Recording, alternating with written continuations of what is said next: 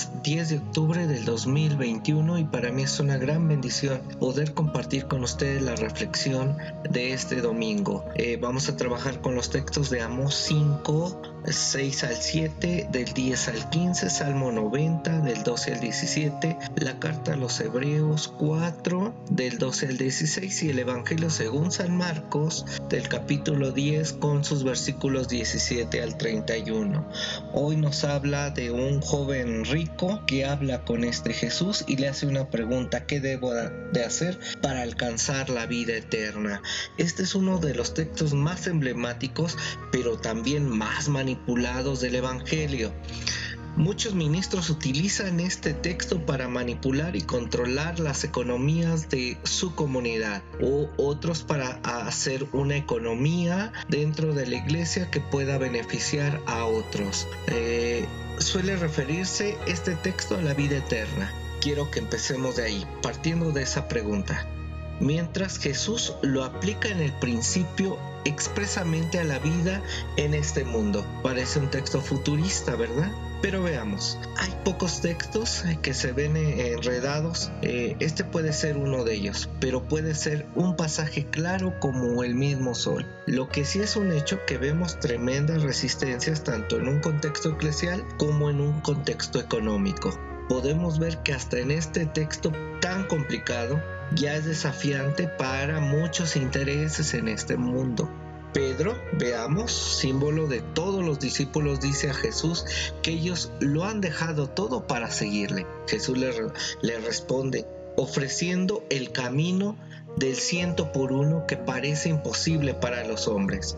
Pedro comenzó a decirle, mira, nosotros lo hemos dejado todo y te hemos seguido. Jesús responde, en verdad os digo, no hay nadie que haya dejado casa, hermanos o hermanas o madre o padre o hijos o tierras por mí y por el Evangelio que no reciba el ciento por uno en tiempo presente en casas, hermanos, hermanas, madre, hijos y tierras, con persecución y en el siglo futuro la vida eterna. Estas palabras recogen un núcleo esencial en la historia de Jesús. Palabras continuamente como estas pero ha sido elaborada por la comunidad de fe o de muchas comunidades de fe como, como formulación básica de su programa de comunicación personal de familias, de eclesiología, de económicas. Significativamente no habla de dinero, ¿eh? pues los bienes fundamentales de sus seguidores no son monetarios, sino, vean lo que dice el 28 al 30, tiene que ver con familia, con camaradería, con compañeros, compañeras, amigos, hermanos, casa, campo, situándonos en un lugar donde pasamos de la posesión individual, egoísta, narcisista del Dios del dinero, del mamón, con una comunión gratuita, con una comunidad de gratuidad, tanto a nivel personal, ¿sí? Como a nivel comunitario. Esto es, eh, él pasa a la, en lo personal hermano, hermana, eh, campus, casas. Esta imagen del ciento por uno recoge el imaginario más antiguo de Jesús y de sus primeros seguidores. En un contexto agrícola de campos compartidos, no en las ciudades helénicas donde proclamaban su mensaje Pablo, pues bien, este contexto añejo y esencial nos permite descubrir el aspecto más eh, rico y edificante, pero también exigente de la economía de este Jesús. También lo vemos vinculada de manera estrecha en la familia o la comunidad solidaria, esto es a través del campo. Este pasaje incluye dos elementos. Uno es dar a los pobres y otro es compartir el recurso entre todos, o sea, el ciento por uno. Estos están vinculados y son complementarios. Nos hallamos ante una dinámica, quiero que vean, que está en el amor, en el enemigo. Anteriormente habíamos visto cómo cómo solía allí donde se empieza amando de una manera radical a los enemigos, puede amarse de verdad a esos que muchas veces hacen daño. Solo allí donde se empieza dando a todos, a los pobres, se podrá obtener y compartir el ciento por uno en la comunidad. Se empieza así dando todo en gratuidad. Vean, Marcos 10:30 dice de esta manera, recibirá ahora en la vida presente 100 veces más en casas, hermanos, hermanas, madres, hijos, terrenos, aunque con persecución, y en la vida venidera recibirá la vida eterna. Vuelvo, se empieza así dando todo en gratuidad, pero no para perder lo que se tiene, sino para tenerlo de manera más intensa y así multiplicarlo creando un espacio en el que se logra y se comparte el ciento por uno, según Marcos 6:40. Esta multiplicación del ciento por uno no es solo de panes y peces como la alimentación que hemos visto en Marcos 6, sino tiene que vivir con una comunidad, con familia, con casa, con casa compartida, ella define la nueva lógica de este Jesús. En un mundo donde la vida se entiende ya como dominio de unos sobre otros, donde unos se hacen más ricos y muchos pobres, no, sino este Jesús lo entiende como una experiencia de riqueza compartida, que es propia de la comunidad de fe y que se abre a los necesitados y se extiende al mundo entero.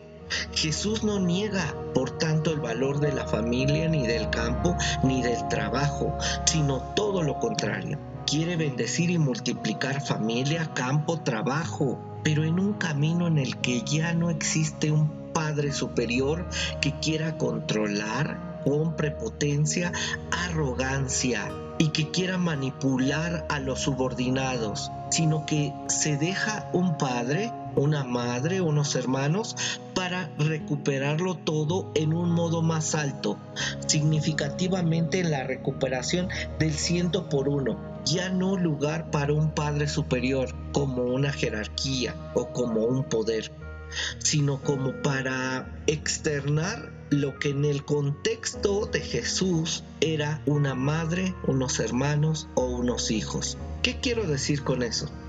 Que es la cuestión que Jesús está proponiendo es superar así la familia patriarcal para crear comunidades de tipo maternal, esto es, unas nuevas masculinidades que sean fraternas y filiales. Lo voy a decir de esta manera, en un contexto de campo abierto para todas y para todos, en comunicación, en comunión de bienes, trabajo y afecto desde los más pobres y vulnerados en la búsqueda más alta de comunión, y hablo de comunión humana y de riquezas, un acceso de nivel que nos permita descubrir el sentido más profundo y el alcance de las comunicaciones o de la comunicación de bienes.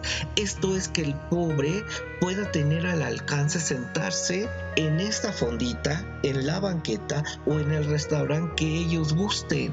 Esta es la propuesta de este Jesús, por lo que el seguidor de Jesús ha de superar un tipo de economía egoísta, no en el sentido puramente interior de este movimiento ascético, no, no, no, no, sino hablo de en un sentido social y familiar.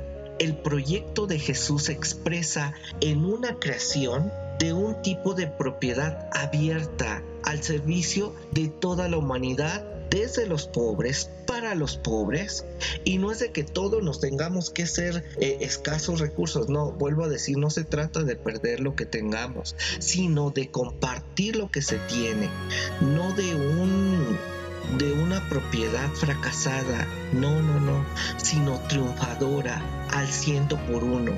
De esa forma Jesús hace posible el seguimiento y disfrute de nuevos valores económicos y familiares, de amistades, de camaraderías, de vínculos inseparables, con el ciento por uno de casas, de campos, pero también de madres, de hermanos, de hermanas, de compas, de hijos, pues todo aquel que camina en este andar del Dios de Jesús, ve a este Jesús, sí como hermano, sí lo ve al Dios de Jesús como padre, pero también como madre, ve a la hermana y al hermano no como ajenos, sino como vínculo cara a cara. De esa forma, la renuncia al egoísmo de la vida misma, al narcisismo de vida, se vuelve por Jesús principio de multiplicación. No se trata de negar destruyendo lo que hay, sin más, sino de transformarlo y recrearlo de manera que los miembros